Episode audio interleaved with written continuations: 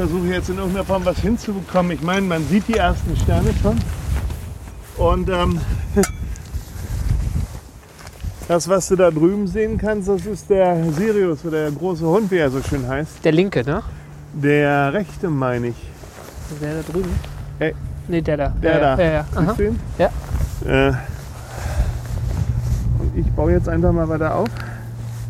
Hallo bei AstroGeo, dem Podcast der Weltraumreporter. Ich bin Karl Urban und heute möchte ich mit euch rausgehen. Und zwar dann, wenn es knackig kalt, die Luft schön trocken und vor allem, wenn es stockfinster ist. Gerade habt ihr meinen Bekannten Thomas gehört, den ich vor ein paar Jahren besucht habe. Und da hatte ich natürlich mein Aufnahmegerät dabei. Thomas beobachtet sehr gerne die Sterne und er hat deshalb auch ein recht gutes Teleskop. Also der Mond ist ja wirklich herrlich, ne? So. So, wo ist denn die? Ja, ohne App ist man heutzutage verloren. Ich meine, man könnte natürlich auch eine Wasserwaage mitnehmen. Das wird es natürlich auch tun, aber Du erstmal. nimmst die App jetzt zum Leveln erstmal. Ja, ich will erstmal zum, zum Leveln und dann möchte ich natürlich auch wissen, äh, bin ich jetzt, gucke ich jetzt nach Norden, ne? Das Mhm. ist dann äh, das ist auch nochmal wichtig. Wir stehen da gerade auf einem Feldweg in der Nähe von Hannover. Und bis so ein Teleskop aufgebaut ist, das dauert. Das Stativ muss nämlich gerade stehen. Die Sensoren müssen wissen, wo Norden ist, also genauer, wo am Himmel der Polarstern steht. Und während Thomas immer noch sein Teleskop aufbaut, erzählt er mir schon mal, was beim Beobachten so alles stört. Was du da drüben siehst, das gehört mit zu unseren Er- Errungenschaften und was uns das eine oder andere Mal ganz gehörig die äh, Aufnahme versauen kann. Das ist ein Flugzeug, was sich auf äh, den Anflug auf Hannover befindet. Das sind zwei, ne? Ich glaube, da Ja. ist auch eins. Oder? Also- Doch, ja, genau. Ist je nach, je nach Wetter und Einflugschneise, ne?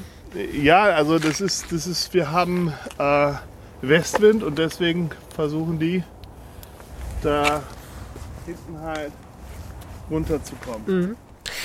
Tatsächlich braucht Thomas fast eine Stunde, aber dann ist es endlich soweit.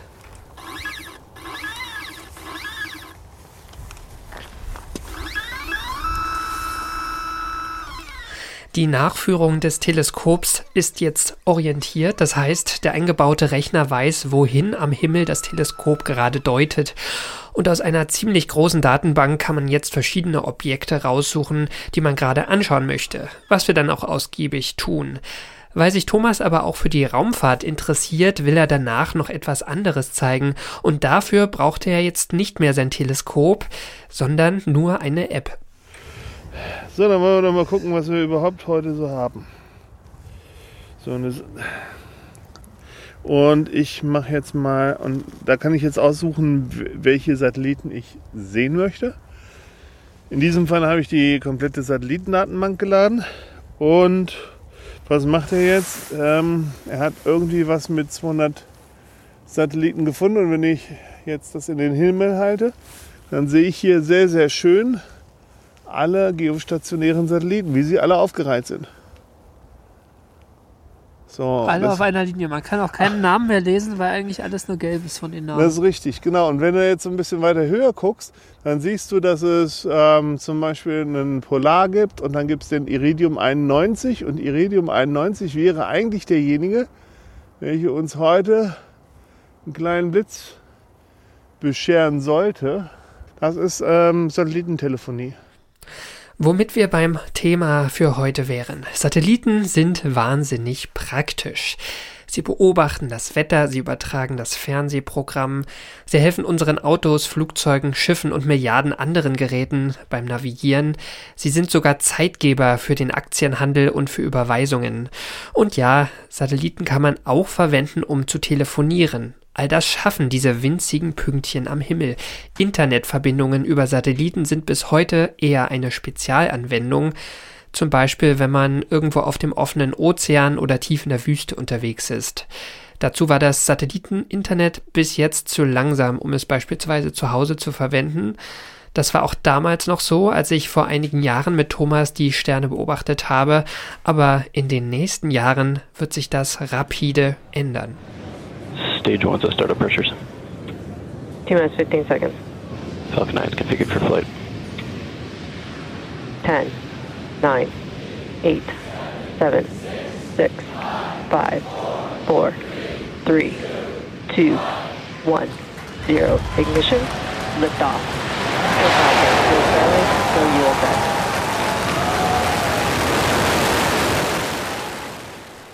Dieses Gejubel, das ihr gerade gehört habt, das gehört zum Start einer Rakete. Am 24. Mai 2019 startete eine Falcon 9 von SpaceX und an Bord befanden sich ganze 60 Starlink-Satelliten. Und dieser Start markierte gewissermaßen zwei besondere Ereignisse. Starlink soll zum ersten Mal Internetverbindungen aus dem All möglich machen, die ähnlich schnell sind wie über eine Datenleitung. Eine andere Gruppe sieht im ersten Start von Starlink aber vor allem ein heraufziehendes Problem. Und das sind die Astronomen. Einer von denen ist Bruno Leib und Gut. Also das Thema hat uns wirklich erreicht mit dem ersten Launch, also mit der ersten Beförderung der Satelliten in die Umlaufbahn, also da bin ich, ist mir das bewusst geworden, was das äh, bedeutet. Diese Megakonstellationen von sehr vielen, von tausenden Satelliten steht für eine massive Zunahme aller Satelliten, die im Orbit kreisen. Ähm, wenn man sich das anschaut, bis heute sind 2000 aktive Satelliten dort oben. Bis heute, Mitte Dezember 2019, sind auch gerade erst 120 Starlink-Satelliten im All, aber deren Zahl soll in wenigen Jahren auf 12.000 Satelliten anwachsen, wobei es bereits Anträge für den Start von bis zu 42.000 Satelliten gibt. Und all diese kleinen Punkte werden von der Sonne angestrahlt und sind damit auch am Himmel sichtbar. Mir war das noch nicht klar vorher, dass man das Internet über den Weltall äh, steuern wollte oder zugänglich machen wollte. Wir wussten natürlich über die Iridium-Satelliten, das war damals fürs Mobiltelefon und hatten dann aber das Gefühl, dass sich da nicht weiter was tun, tun würde. Wir hatten die CubeSats, die waren natürlich vorhanden, aber die sind so klein, dass die im Wesentlichen keine Rolle spielen.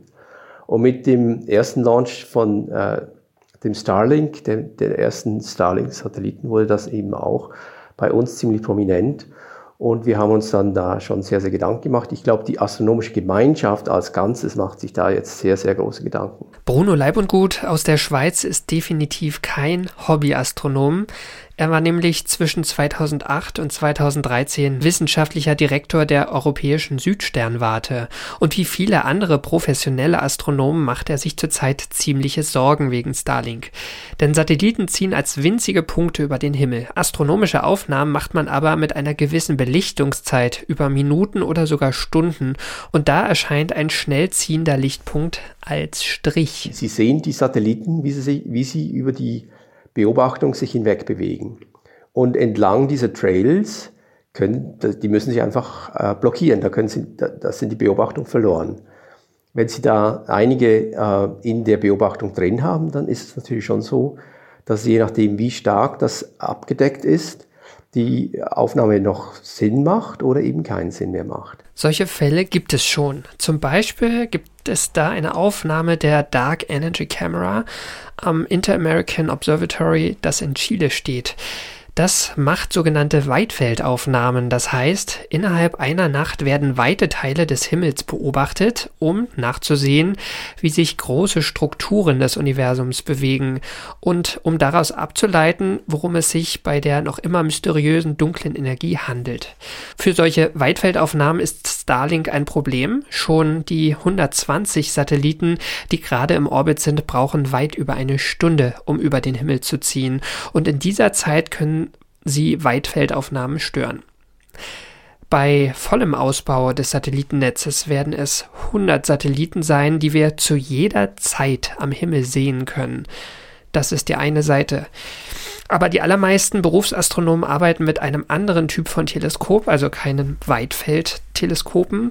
Bruno Leib und Gut war maßgeblich beim Aufbau des Very Large Telescope in Chile mit dabei Heute ist das eines der produktivsten Teleskope der Welt und für das VLT sind die Folgen von Starlink erstmal gar nicht so groß, meint er. Wir haben das ein bisschen untersucht, wie groß der Einfluss für uns sein könnte.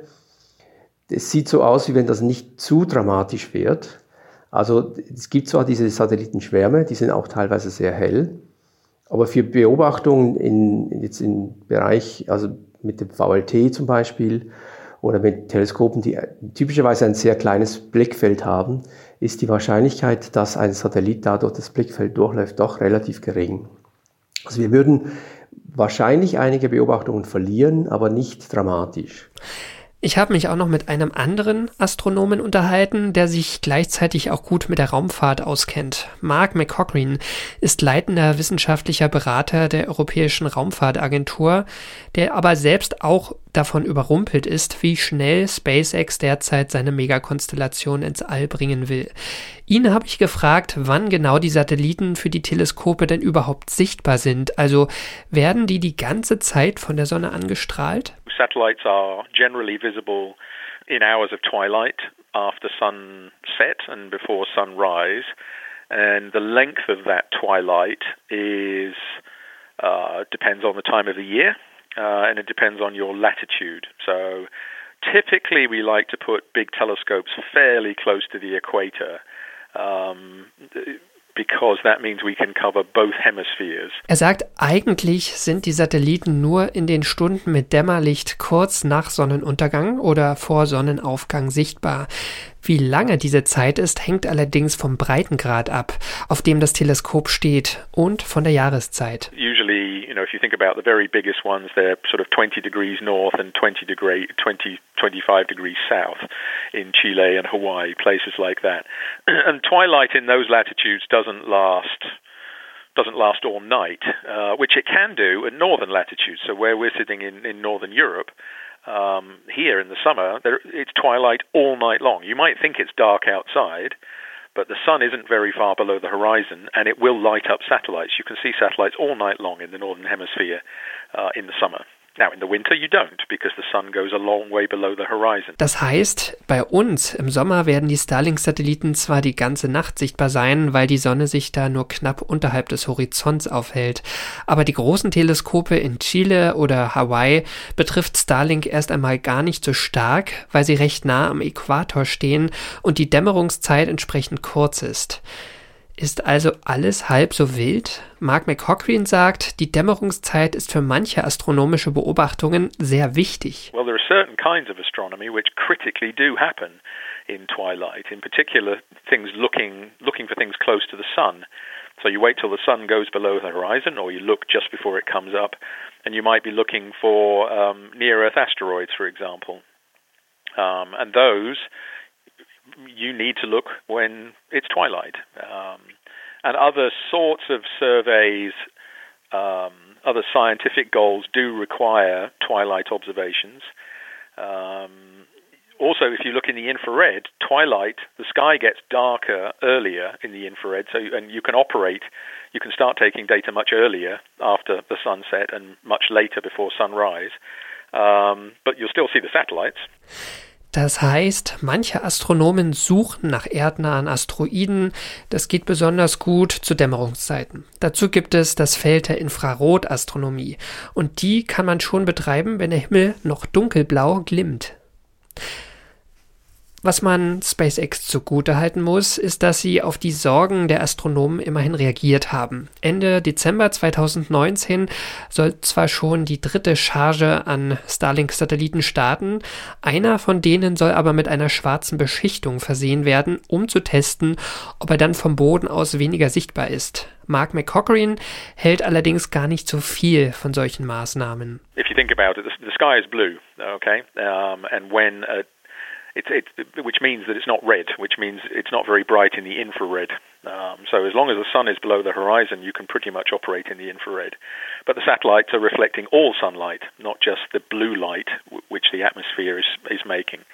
So you'll still see the satellites, even if you're operating in the infrared um, close to uh, um, Das heißt, ein fürs Auge sichtbarer Satellit leuchtet eben auch im Infraroten und er leuchtet sogar noch mehr, wenn er eine dunkle Oberfläche hat. Letztlich bringt die Rücksichtsnahme von SpaceX der Astronomengemeinde also gar nicht so viel. This idea that oh well, you know, you just lose a few hours every night. It's like, well, how much how much in the end are we going to lose then, right? Um And this idea also, we're going to change the orientation of satellites for critical observations. It's like, well, who defines what's critical? Every PhD student going to the telescope thinks their data, their observations are critical, of course. Im Zweifel gibt es irgendeinen Doktoranden, für den eine bestimmte Uhrzeit wichtig ist, um genau dann zu beobachten, selbst wenn SpaceX das anders sieht. Und dann sind da noch die Argumente vieler Befürworter von Starlink, mit denen sich Mark McCochrane auf Twitter auseinandergesetzt hat. Die Astronomen sollten doch einfach Blenden vors Teleskop klappen, wenn Satelliten vorbeikommen, oder die Spuren mit Korrektursoftware herausrechnen.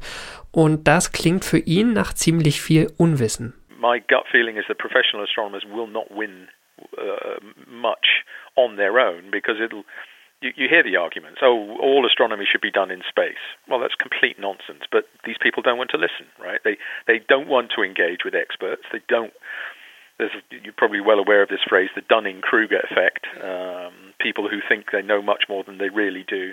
These arguments online have been absolutely full of that. Everybody on the SpaceX friend side is sort of a you know an arm, uh, uh, armchair professional astronomer, and they love to tell us we don't know how to do our business properly. I mean, that gets extremely annoying. Der Dunning-Kruger-Effekt sagt, Menschen mit einem geringen Kenntnisstand meinen sich mit einem Thema besser auszukennen als die, die sich wirklich auskennen. Die Astronomen haben also ein Problem. Bruno Leibundgut und Mark McCochrane glauben nicht, dass der Aufschrei der Astronomengemeinde sonderlich viel bewirken wird.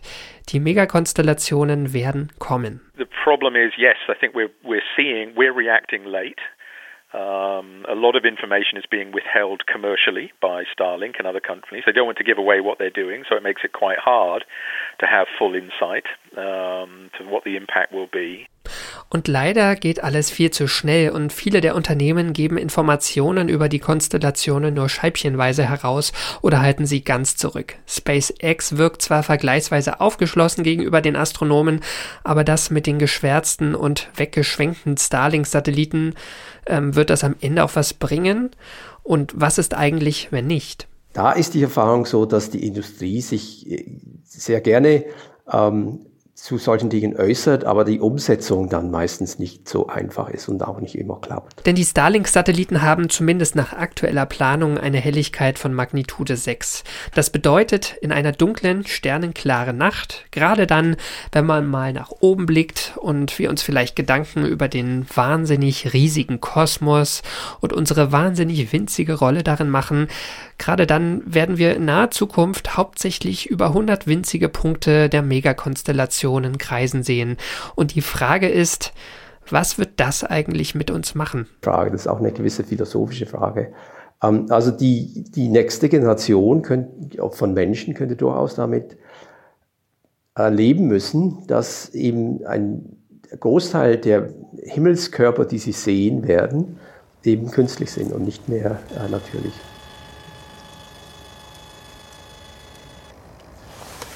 Du kannst ja mal drauf gucken. Besonders toll ist es heute gerade nicht. Ja, ja. Äh, Feuchtigkeit und Mond. Alles in allem Streulicht unterwegs. Das war sie, die 33. Ausgabe von AstroGeo. Redaktion dieser Sendung hatte Yvonne Meyer. Eine noch tiefergehende Recherche zur Megakonstellation Starlink und die Astronomie hat Felicitas Muckler veröffentlicht. Schaut mal vorbei auf weltraumreporter.de. Auf unserer Webseite findet ihr auch viele weitere Artikel und Podcasts zu aktuellen Themen, Dossiers mit tiefgründigen Informationen, einen monatlichen Text zum Sternenhimmel und vieles mehr. Wenn ihr erstmal unverbindlich sehen wollt, was wir so machen, könnt ihr unseren kostenfreien Newsletter abonnieren. Wenn euch das Angebot gefällt, denkt doch mal darüber nach, Abonnent der Weltraumreporter zu werden oder ein Unterstützer mit einem Betrag in frei gewählter Höhe. Ihr helft uns, unabhängigen Wissenschaftsjournalisten, unsere Arbeit zu machen. Denn Weltraum braucht Journalismus. Bis bald.